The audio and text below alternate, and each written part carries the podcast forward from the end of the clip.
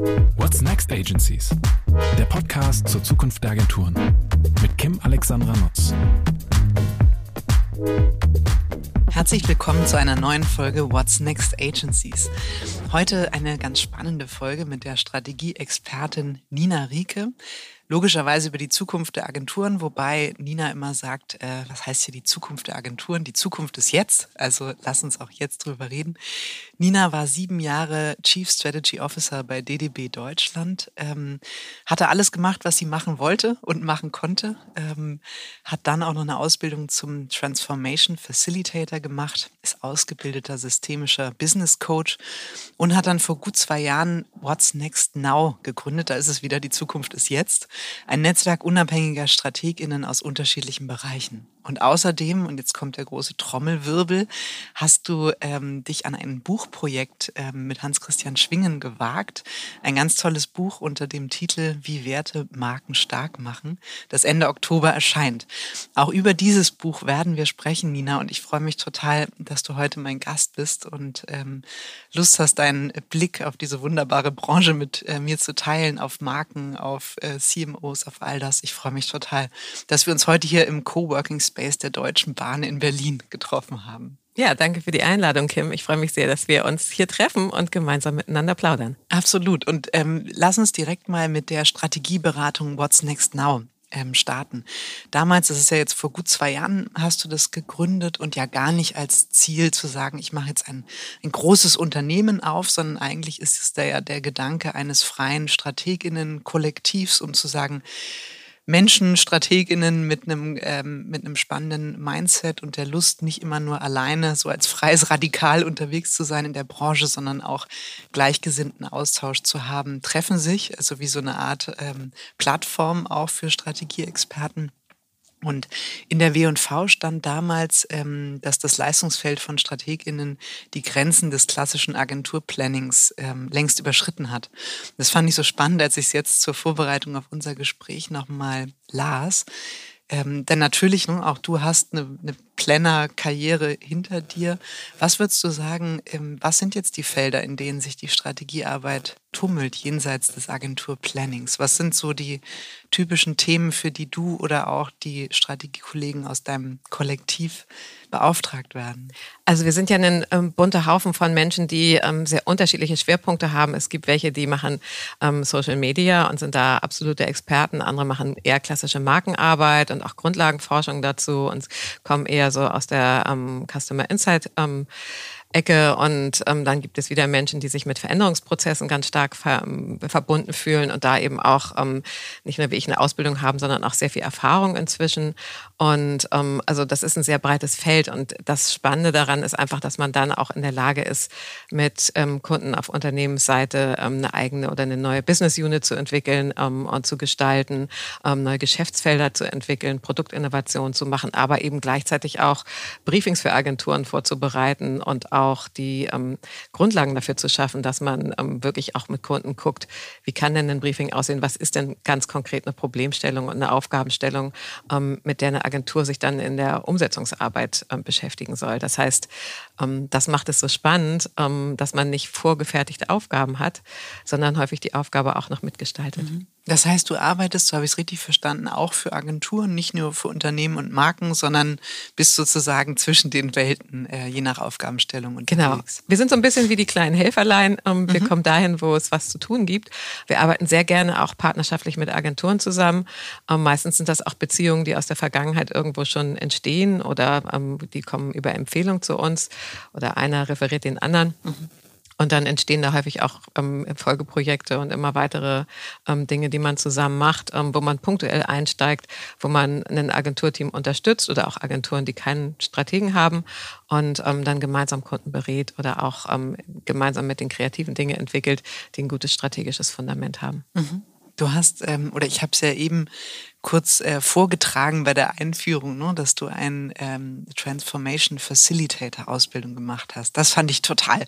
Als ich es gelesen habe, habe ich gedacht, wow, das klingt äh, klingt total irre. Magst du mal sagen, wie du wie wie es dazu kam und äh, was man, wenn man das gemacht hat, kann? Also oder was was was was lernt man? Was hat dir das gebracht?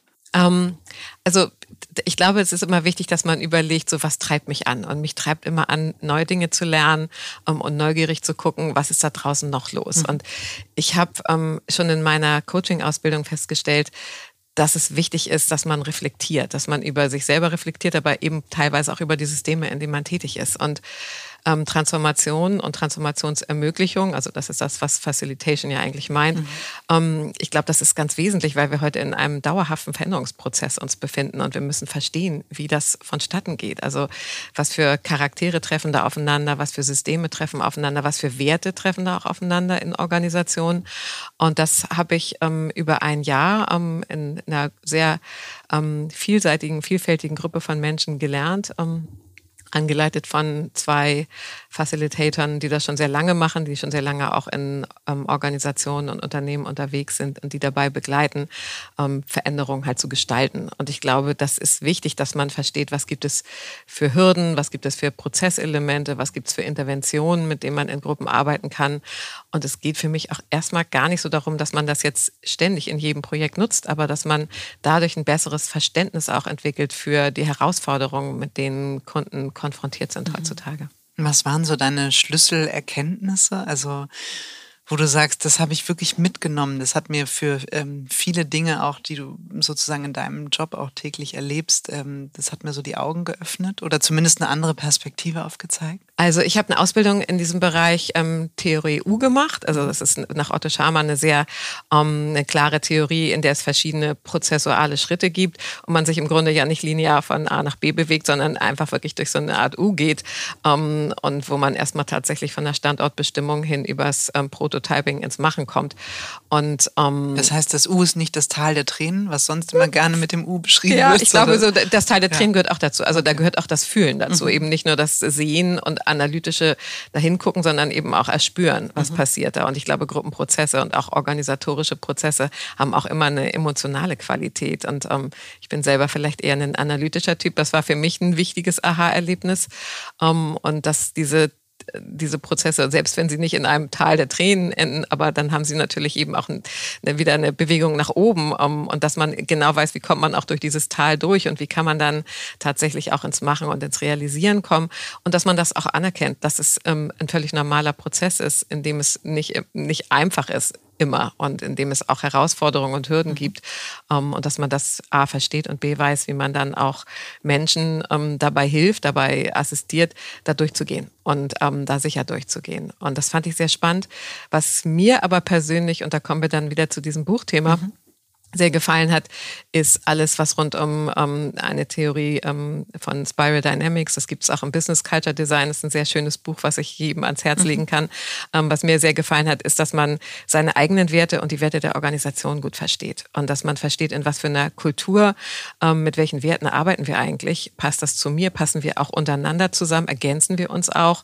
Und natürlich trägt man nicht nur einen Wert in sich oder drei, meistens hat man ein sehr breites Spektrum, ähm, aber dass man das ähm, besser versteht, ähm, wie Teams konfiguriert sind, wie Organisationen konfiguriert sind, was treibt sie an, ähm, was leitet sie auch in ihren Entscheidungen. Und das ist ja manchmal sehr augenöffnend, wenn man in verschiedenen Systemen war, dass man auch ähm, rückwärts versteht, warum habe ich da so gut performt und warum hat es im anderen so geknirscht. Mhm, mhm. Und da sind Werte der Schlüssel. Absolut. Ja, weil das, ähm, so sind wir ja auch zusammengekommen dann in unserem, in unserem letzten Austausch und zu sagen, Mensch, dieses Thema Werte, werteorientierte Unternehmensmarkenführung, ne, das ist, ist ein echter Trigger, ähm, über den es sich auch lohnt zu sprechen. Also möchte ich auch gleich unbedingt, was ich interessant finde und damit ähm, startet ihr ja in eurem Buch auch. Ich durfte ja schon mal einen ganz kleinen Ausschnitt lesen lesen, ähm, sozusagen als Sneak Preview.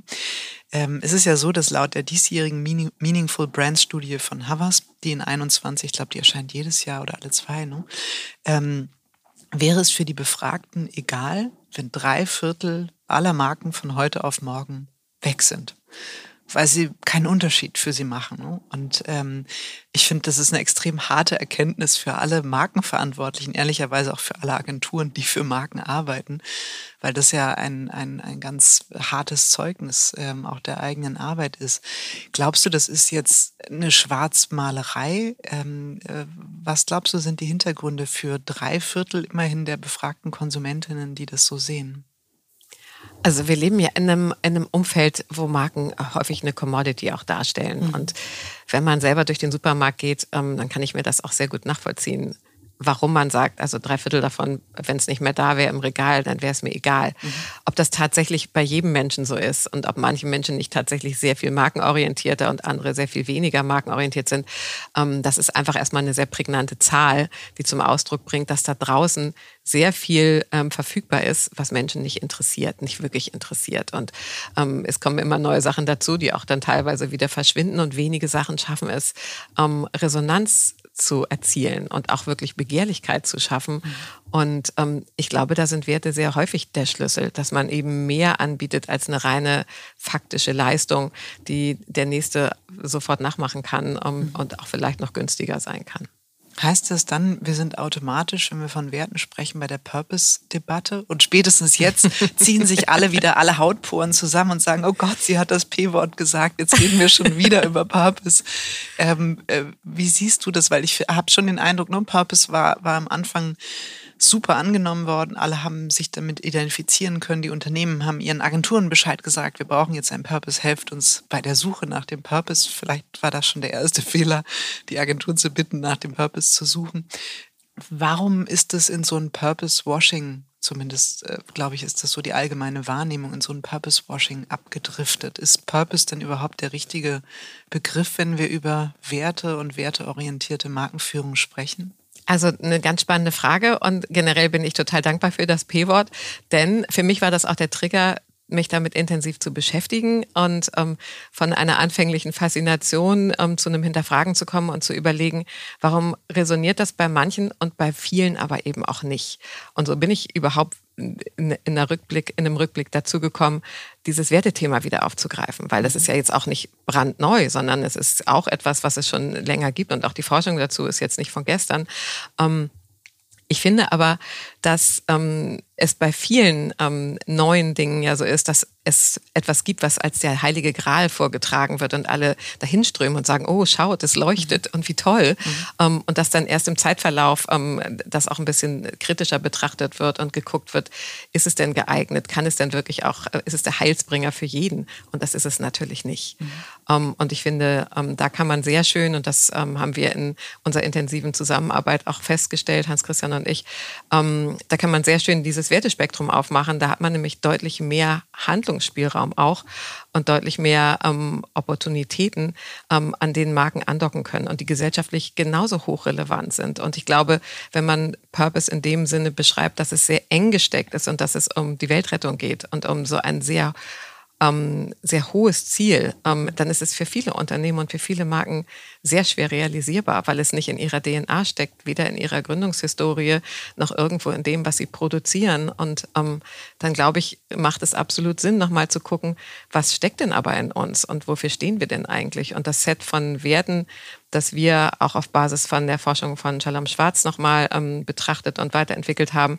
Das sind über 80 Begriffe, mit denen man sich auseinandersetzen kann. Werte, die Menschen treiben und die Menschen ähm, um etwas versammeln können und mhm. die durchaus eine sehr hohe motivatorische Kraft haben. Hat denn, also du hast ja eben das Wort äh, Weltrettung genannt, ne? Also klar, nicht jede Marke, jedes Unternehmen trägt massiv dazu bei, die Welt zu einem besseren Ort zu machen. Das ist, ähm, selbst wenn es viele sich wünschten, wäre es wahrscheinlich irgendwie nicht möglich. Und ihr unterteilt ja auch Marken in drei Typen. Also die, die durch und durch schon so zur Welt gekommen sind, ne? weil ihre DNA durch und durch ähm, werteorientiert ähm, ist.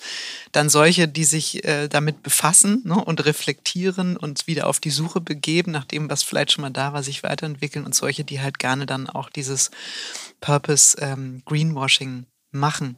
Ähm, die Frage ist da so ein bisschen, kann jede Marke wirklich gesellschaftlichen Impact leisten? Also ist das, ne, das eine ist ja, kann ich die Welt retten? Das mhm. ist ja so ein Metaziel. Aber kann ich gesellschaftlichen Impact leisten? Macht das Sinn? Erwartet das irgendjemand von mir? Du hast ja auch von Begehrlichkeit gesprochen. Ja, also da sind wir wieder bei dieser ähm, Commodity-Falle, in der man natürlich schnell ist in vielen ähm, Kategorien. Also erstmal grundsätzlich glaube ich, jeder kann die Welt zu einem besseren Ort machen in seinem mhm. wirklich persönlichen ähm, Entscheidungen, die er trifft, in seinen Konsumentscheidungen, in allen Entscheidungen, die er im Leben trifft, kann man das machen. Wenn man sehr reflektiert ist, dann kriegt man das auch mhm. zu einem sehr hohen Grad hin. Aber vielleicht nicht immer. Viele Dinge sind auch sehr hedonistisch oder lustorientiert.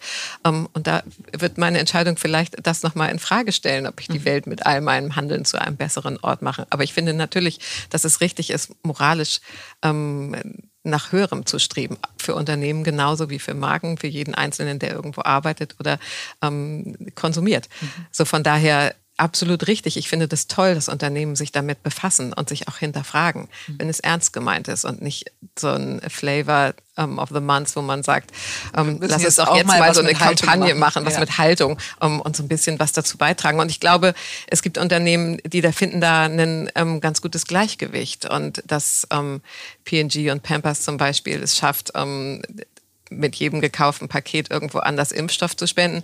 Das ist eine glaubwürdige Maßnahme. Aber das ist halt auch innerhalb dieses, dieser Organisation, dieses Unternehmens das, ähm, was tatsächlich realistisch einen Unterschied machen kann, was aber kein Overpromise ist. Mhm, mh, absolut.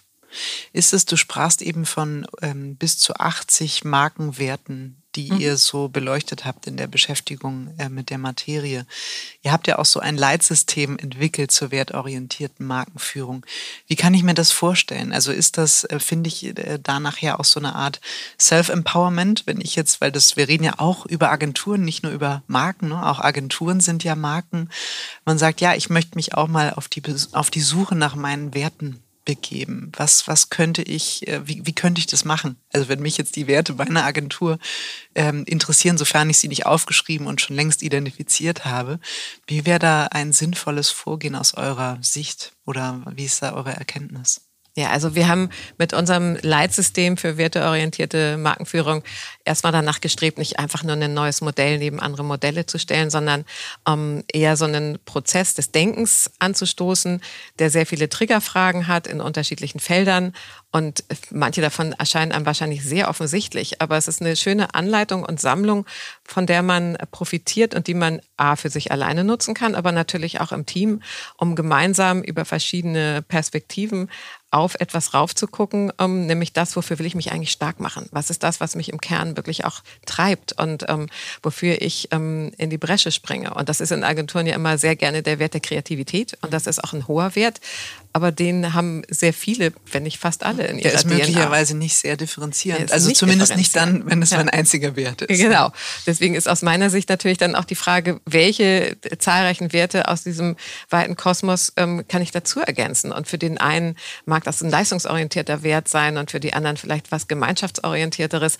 Also und so schafft man erst in so einem ähm, Kontext von verschiedenen Werten sicherlich etwas, was dann auch eine Einzigartigkeit herstellt. Mhm.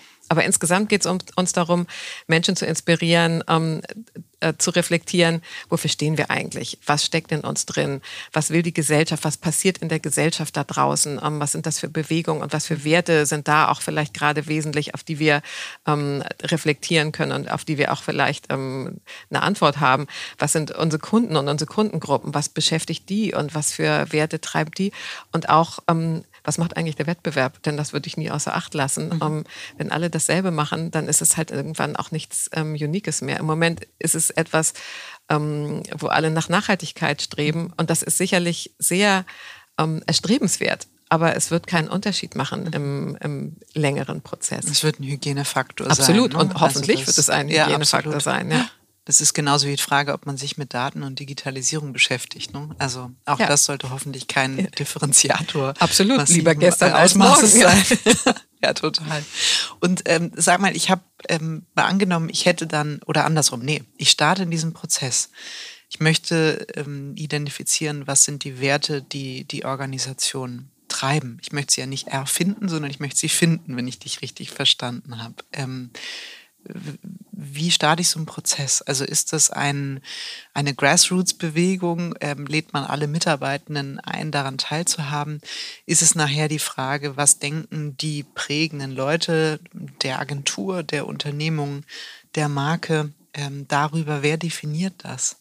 Ich glaube, das muss man gemeinsam tun. Mhm. Am besten Fall tut man das gemeinsam und man tut es eben auch nicht im stillen Kämmerlein nur mit der Führungsebene, sondern guckt, dass man ein möglichst diverses Team von Menschen hat, die lang da sind, die kurz da sind, die sehr unterschiedlich in ihren Her ähm, Herkunftsbereichen mhm. sind und auch Arbeitsumfeldern, die vielleicht auch selber sehr unterschiedliche Werte in sich tragen, damit man am besten ähm, verschiedene Stimmen auch hört und verschiedene Perspektiven sieht. Also je interdisziplinärer und diverser so ein Team ist, desto ähm, produktiver wird es im Endergebnis sein. Aber wichtig ist es eben auch, dass es über alle Hierarchiestufen funktioniert. Mhm. Ähm, denn wenn oben nicht mitmacht, dann wird unten sich fragen, so, ähm, hat das überhaupt einen Impact am Schluss oder ist das einfach nur so eine kleine Fingerübung, damit ja. wir beschäftigt sind? Mhm. Ja, klar.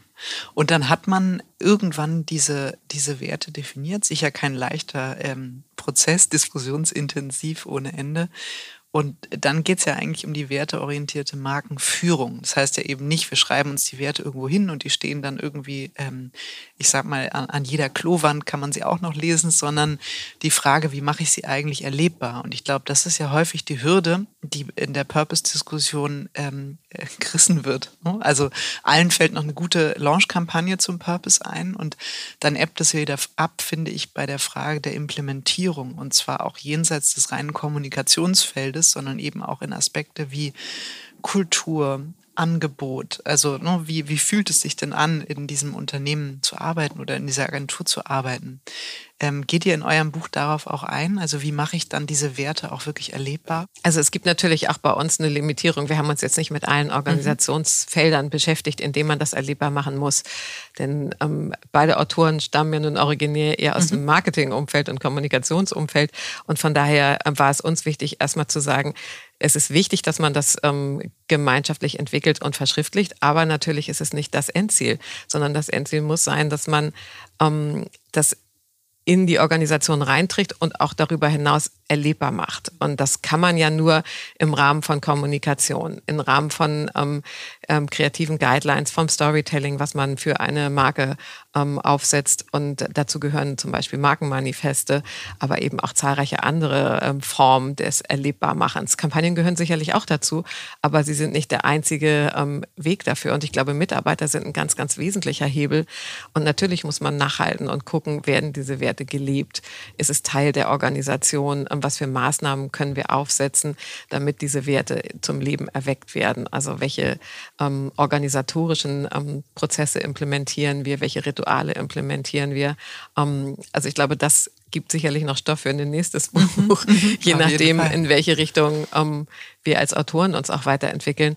Aber unser erster Hebel ist erstmal die Marke und da, wo Marken das erlebbar machen können. Mhm. Was ich interessant fand, ähm, auch relativ zu Anfang des Buches, ähm, ist ja so die Welt, hier ist die Unternehmensstrategie und da hinten kommt die Marke. Ne? Und da findet dann auch Kommunikation statt. Und das ist so ein schöner ähm, Blick, ihr mercht das dann in einem zweiten Schaubild, ne? wo ihr sagt, die Strategie und die Marke sind eigentlich untrennbar miteinander verwoben. Also das ist so, also alles ergibt sich letztlich aus dieser Kombination. Das ist nicht erst das eine und dann hinten raus das andere. Auch das finde ich spannend, auch äh, letztlich dann mit Blick auf die Marketingverantwortlichen und auch ihr Selbstverständnis, ihre Rolle. Das hatte irgendwann mal so schön in einem der Podcasts äh, Mathis Schrader vor der Verzwergung des Marketings gewarnt. Mhm. Das fand ich ein sehr schönes ähm, äh, Zitat. Ich glaube, er nannte das auch Reklameonkel. Ne? Also, dass man eben nicht in diese Ecke der nur Kampagne, nur Kommunikation, sondern schon auch mit dem Anspruch des Markenerlebnisses, des Markenversprechens und letztlich dann auch ähm, wirklich einer starken Markenführung wiederzukommen und dass ja Marketing auch mehr als nur aus Kommunikation besteht. Sind die CMOs da? Also ich meine, die CMOs, ne, ist genauso wie die Agenturen, aber Hast du den Eindruck, dass das schon häufig so gelebt wird oder dass wir uns eigentlich gerade an so einem Weg befinden, wo wo das deutlich wird, also dass sich das Marketing ähm, verändert und vielleicht doch mehr Kraft hat, äh, als es so in den letzten Jahren vielleicht mal gewirkt hat. Also zu wünschen wäre das natürlich. Mhm. Ähm, ich glaube, es ist ganz immanent wichtig, dass ähm, CEOs eine hohe Relevanz von Marketing sehen, im besten Falle selber ein hohes Verständnis dafür haben, ähm, beziehungsweise in einem sehr engen Schulterschluss mit einem CMO arbeiten und der eben nicht zum Reklame-Onkel oder zur mhm. Reklame-Tante gemacht wird. Und ähm, deswegen finde ich, ist es natürlich erstrebenswert. Was mein Eindruck ist, ist, dass es eine sehr hohe ähm, Unterschiedlichkeit gibt, was also die Diversität der CMO-Rolle betrifft. Und das sieht man, finde ich, schon, wenn man selbst in Stellenprofilen guckt. Mhm. Je nachdem, ist es ein Tech-Unternehmen, ist es ein Start-up oder ist es ein Unternehmen mit einer langen Tradition und vielleicht eher ähm, aus einem klassischen Konsumgüterbereich, hast du sehr unterschiedliche CMOs und auch sehr unterschiedliche Aufgaben, mit denen die konfrontiert sind. Und ich glaube, dass ähm, ein, ähm, ein Tech-CMO, der heute in einem Startup arbeitet, vielleicht unheimlich gut ist, was Digitalkommunikation, mhm. Performance-Marketing und solche Dinge angeht, aber vielleicht ein geringeres Verständnis für Marken und Werte hat. Mhm. Ähm, und umgekehrt ähm, ist es in einem Traditionsunternehmen jemand, der vielleicht wahnsinnig gut Markenarbeit machen kann, aber auf anderen Ebenen vielleicht noch einen größeren ähm, Nachholbedarf hat und das Thema Digitalität noch sehr viel stärker verinnerlichen möchte und muss. Und ich glaube, da eben musst du genau hingucken, wo stehen wir als Organisation, ähm, wo sind wir in unserer Rolle. Und wenn die Unternehmensstrategie mit der Markenstrategie schon mal enger zusammenrückt, dann wird es, glaube ich, auch einfacher, diese Aufgaben zu identifizieren. Mhm. Ist es denn so, hast du den Eindruck, dass das Standing des CMOs über die Jahre eher ab oder eher zugenommen hat, wenn man das jetzt mal so holzschnittartig betrachten wollte? Also ich fürchte, es hat abgenommen, mhm. ähm, einfach auch in der Art, wie ähm, Kommunikationsbudgets beschnitten werden und beschnitten worden sind in den vergangenen zehn Jahren und inwieweit ähm, ja auch neue Rollen dazugekommen sind, also CTOs, CDOs, ähm, also alles digital-technologische, ähm, was dann noch in die Riege mit aufgenommen worden ist, hat natürlich auch bestimmte Kompetenzen oder ähm, Ressourcen mhm. für sich dann eingefordert. Also das, das ist meine Wahrnehmung von außen. Mhm. Ich würde es spannend finden, was die CMOs selber dazu sagen.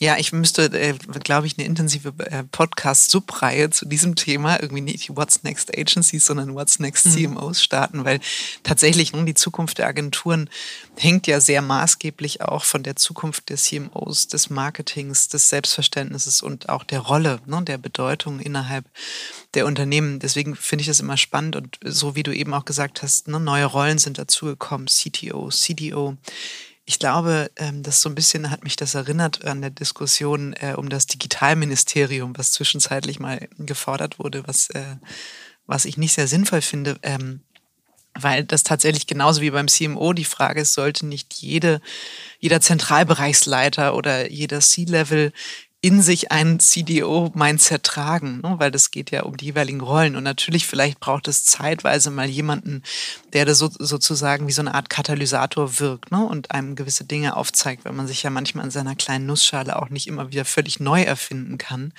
Ähm, aber ob man, finde ich, den Digitalisierungspart ähm, so grundsätzlich auch fürs Marketing und entsprechende Prozesse abgeben kann, da bin ich mir nicht sicher. Wie, wie siehst du das? Also ich glaube auch, es ist gut, Impulsgeber zu haben, aber natürlich braucht man ein ähm, tiefes Verständnis für das, was da draußen passiert, selbst wenn man nicht alles selber mhm. ähm, in der Tiefe können muss. Also ich muss nicht programmieren, um verstehen zu können, dass das ein ganz wesentlicher Skill ist und dass ich Menschen brauche, die ihn beherrschen. Und genauso ähm, ist es, glaube ich, auch im, im Marketingbereich. Ich muss nicht wirklich jeden Kanal selber können, aber ich muss wissen, wer es kann und mit wem ich arbeiten kann. Ähm, wenn das deine Frage dazu mhm, beantwortet. Mhm, also es ist glaube ich, wesentlich, dass man in dieser Übergangsphase, in der wir vielleicht gerade leben, ähm, Impulsgeber hat und dass man vielleicht auch sich darauf einlässt, ähm, Schwächen einzugestehen. Und ich glaube, das ist ein ganz wesentlicher Faktor, ähm, auch wenn ich an äh, Kunden-Agentur-Beziehungen ähm, denke. Vertrauen ist ganz wesentlich ähm, in der Arbeit zusammen. Und das muss man entwickeln. Und ich glaube, dazu gehört auch, dass man sagt, das können wir sehr gut, diese Sachen können wir weniger gut, ähm, da holen wir Partner dazu. Oder da haben wir Einzelkämpfer ähm, oder Freelancer, mit denen wir da arbeiten, weil die können es besser. Mhm. Du hast eben ganz das Stichwort gesagt, Kunde-Agentur-Beziehung. Du hast, ähm, als du im GWA-Vorständin warst und äh, ich glaube Vizepräsidentin hast du, das ist mittlerweile fünf Jahre her, dass die Studie Kunde-Agentur-Beziehung ähm, erschienen ist. Ich glaube, unser Kollege Roland Bös äh, arbeitet gerade an einer Neuauflage dieser Studie, die du damals verantwortet hast. Erinnerst du dich noch an die, ich sag mal, Kernerkenntnisse der damaligen Studienlage Agentur-Kunde-Beziehung? Also Blick zurück fünf Jahre, was hat diese Beziehung umgetrieben und äh, was war vielleicht auch, ich sag mal, die besondere Herausforderung zu dem Zeitpunkt? Also das war ja nun lange, bevor ich meine Transformationsausbildung ja. gemacht habe.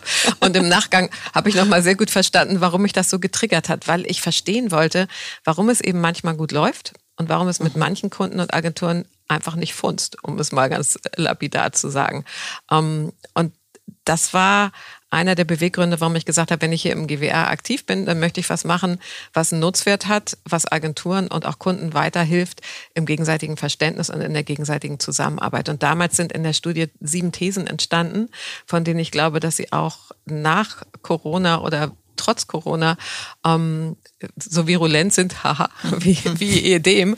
Ähm, und dass man wirklich sagen muss, wenig davon hat an Aktualität verloren, ähm, äh, verloren. Und es ist nicht nur, dass Agenturen immer effizienter und schneller arbeiten müssen. Da ging es auch darum, halt zu überlegen ähm, oder zu sehen, eine der These hat sich damit beschäftigt, dass Agentur-Kundenbeziehungen ähm, tiefgreifender und transformativer werden oder dass sie eben vielfältiger werden, ähm, dass es mehr Player gibt, die damit mhm. reinspielen. Und das ist ja, hat ja heute überhaupt nichts an, mhm. Ähm, an seiner Wahrheit verloren, ähm, sondern ganz im Gegenteil. Ich glaube, an der Anzahl an Pitches und auch an der Größe der Pitches, die immer wieder ähm, durch die Welt gehen, da sieht man sehr, sehr gut, wie viele andere Player damit reinspielen, wie, wie sehr halt auch ähm, unklassische Agenturen ähm, plötzlich ähm, Teil solcher Pitch-Prozesse sind und wie kurzlebig ähm, die Agenturkundenbeziehung heute ist. Mhm.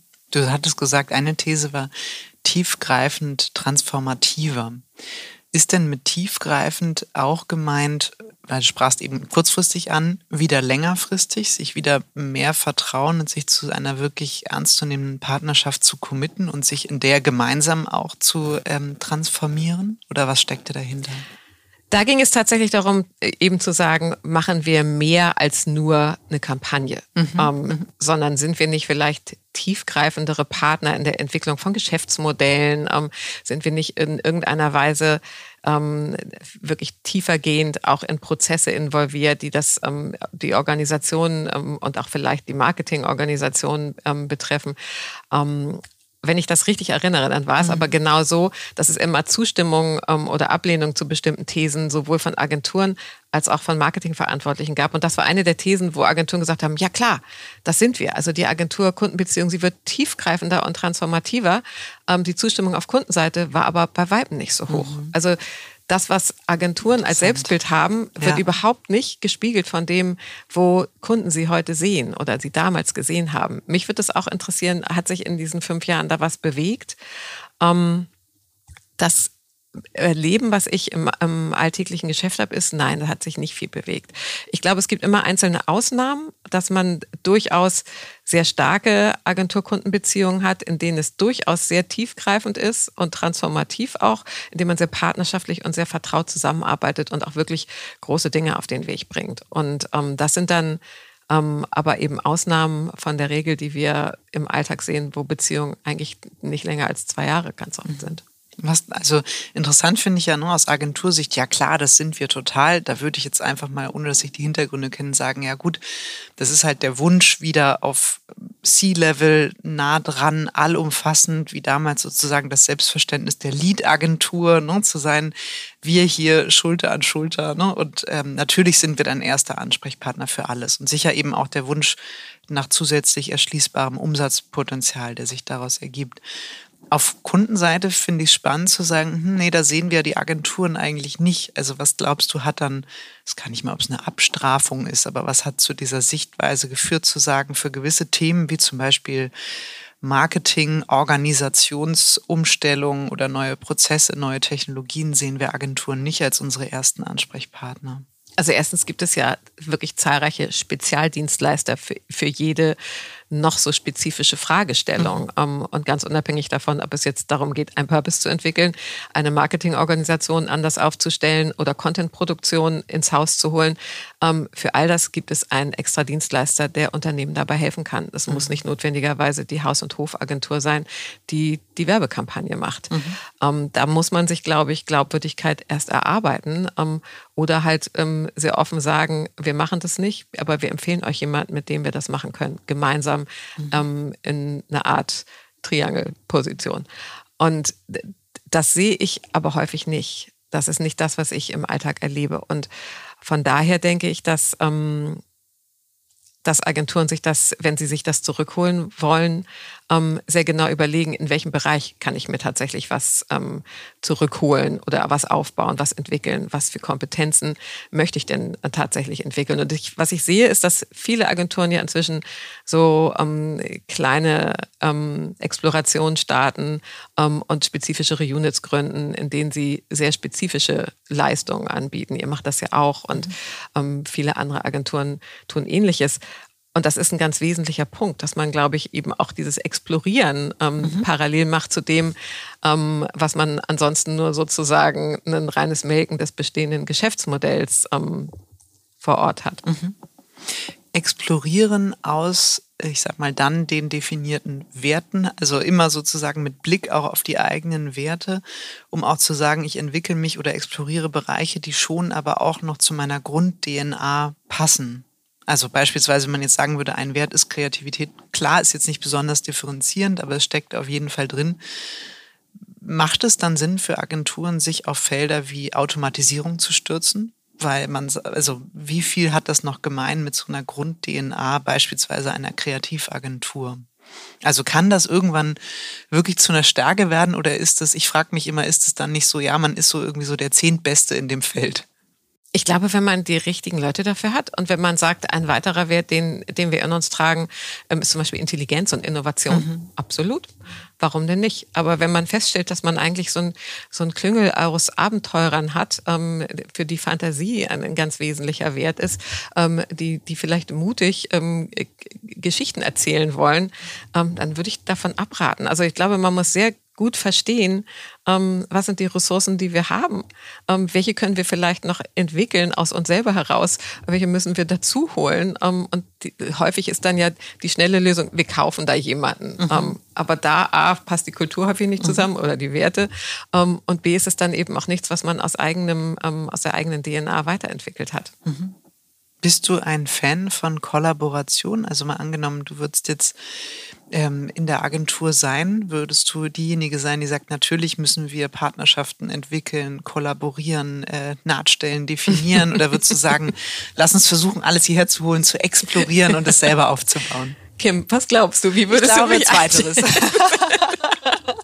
Also absolut. Ja. Ich, ähm, ich glaube so, das, was mich bewegt hat, zu sagen, lass uns als Netzwerk auftreten, ähm, weil wir alle eine Sehnsucht haben, miteinander zu arbeiten mhm. und uns zumindest inhaltlich auszutauschen, uns Fragen stellen zu können.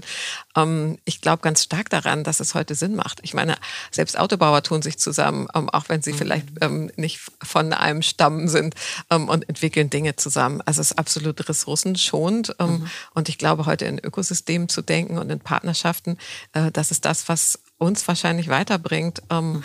und auch weniger schmerzhaft ist. Mhm.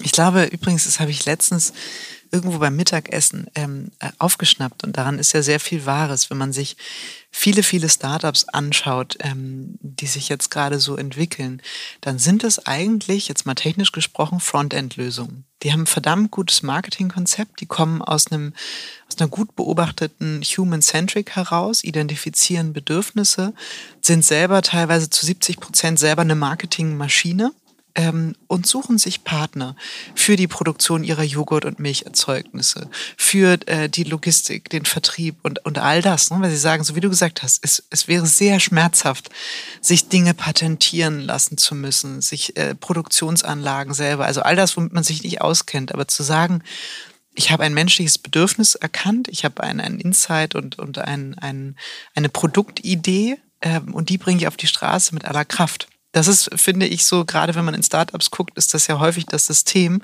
Und äh, in dem Backend wird Kollaboration gelebt mit ganz, ganz vielen Partnern.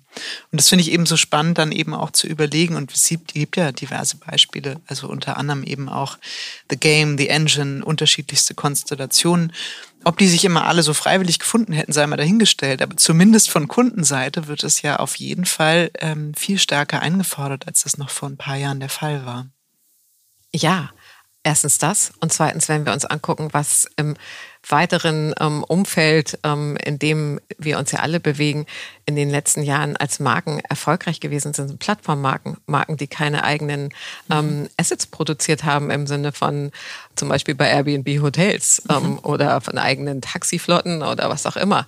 Also das sind Marken, die sehr, sehr klar ähm, eine Konzeption dahinter haben und auch vielleicht bestimmte Werte, ähm, aber die darüber arbeiten, dass sie eben genau das sind. Ähm, eine Plattform, die sich als Ökosystem sehr vieler anderer Partner bedient. Mhm, mhm. Ja, das stimmt. Wobei diese auch immer noch ein bisschen leichter haben, finde ich, als Agenturen. Das hatten wir ja auch mal bei unserem letzten Austausch kurz gestriffen. Ne? Also ähm, zu sagen, alle Agenturen werden jetzt wie OMR oder, ähm, weiß ich nicht, Red Bull oder so, auch das äh, ist ja ein Weg, der jetzt nicht, weil Agenturen sind Dienstleister ne? und ähm, äh, haben ein gewisses Angebot. Plattformen können vielleicht noch etwas leichter explorieren, ne? weil das von ihrem Kerngedanken herkommt. Aber im Namen Agentur steckt Agent drin und das ist jemand, der vermittelt. Also mhm. deswegen eigentlich steckt es in der DNA der Agentur ja auch mit drin. Wie meinst du das? Erzähl mal. Also jemand, der vermittelt. Na, der ähm, Agent ist jemand, der Partner ja. zusammenbringt. Also mhm. ähm, das ist bei Schauspielern so und das ist bei vielen anderen ähm, Dingen, wo ich der Agent bin, ja auch. Also jetzt nicht mhm. James Bond Agent, mhm. aber mhm. wenn ich ein Agent bin, dann bin ich im Grunde jemand, der vermittelt. Und, das stimmt. Und, Wobei ich habe das immer so als als ähm, Makler fast dann. Ne? So man man ist nur derjenige, der sagt, ich habe hier das Haus und hier habe ich die Käufer dafür und ich mache dann noch mal so ein läppisches Exposé und äh, kassiere dafür sehr, sehr viel Geld. Also da ist ja so selber keine Leistung. Mir wäre das fast zu wenig, nur zu sagen, ich bringe hier kreatives Talent und hier Kunde zusammen, sondern, ne, also sonst, sonst ist man irgendwann nur noch so eine Umverteilungsmaschine, die einfach sagt, ich vernetze äh, alle möglichen zusammen. Irgendwie wäre ja schon noch der Anspruch zu sagen, ja, absolut. Also, addiere was Qualitatives Ich hinzu. bin auch sehr sicher, dass der Makler das auch so sieht, dass er mehr tut als das. Na, weiß ähm, ich, ich habe da mal ein Praktikum ja. gemacht. Ich weiß ja. nicht, wie viel da wirklich dahinter steckt. Ich glaube natürlich, dass Agenturen mehr tun als das, aber das steckt auch damit drin. Ja. Und zu verstehen, dass man jemand ist, der, der, der Dinge zusammenbringt, der auch Partner zusammenbringt, mhm. ist auch ein Element, was ich da drin sehe. Und das nochmal zu der Frage, die du, die mhm. du eben anfänglich stelltest, ähm, Kollaboration. Ja, in jedem Fall. Ich glaube, du wirst nicht all diese Kompetenzen für all diese Kanäle im, im eigenen Haus haben können. Es ist weder bezahlbar, mhm. noch ist es erstrebenswert. Mhm. Mhm. Ja, absolut. Es ist ja auch so, du bist ja mit What's Next Now ich muss mal gucken, dass ich nicht What's Next Agency sage, weil das so eine hohe Idee hat. What's Next Now hast du ja mit unglaublich vielen FreelancerInnen auch zu tun.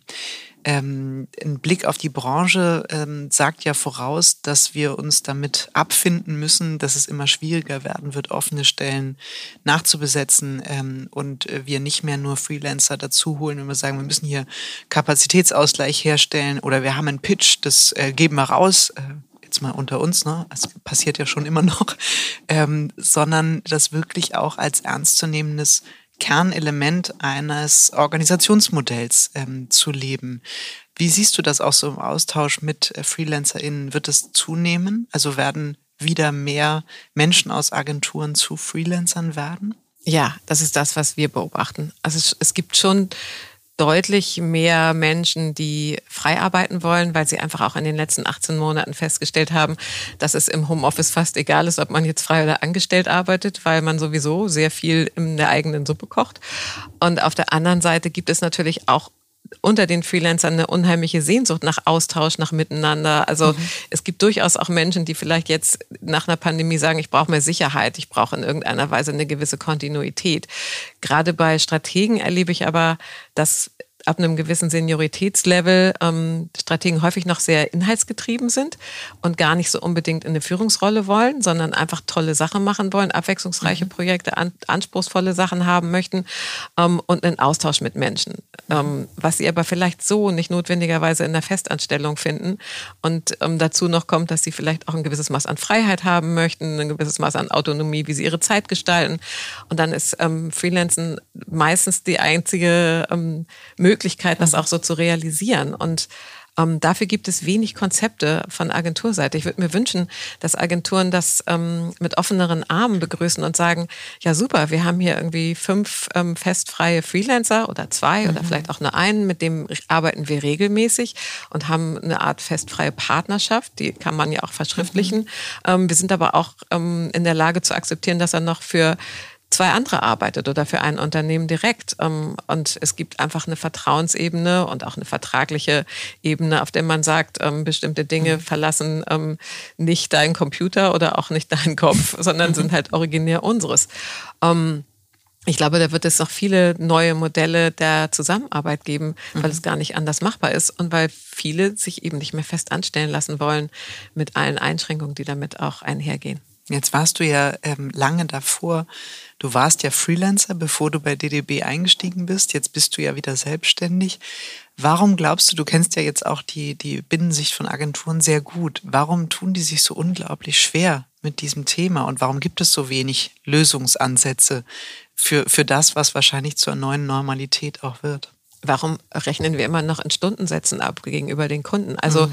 ich glaube so, es ist ähm, sehr, sehr schwierig, ähm, das Altbekannte loszulassen, um sozusagen das zu verlernen und neue Dinge zu erlernen mhm. um, und neue ähm, Dinge zu entwickeln, wenn das Alte noch so halbwegs leidlich funktioniert. Also mhm.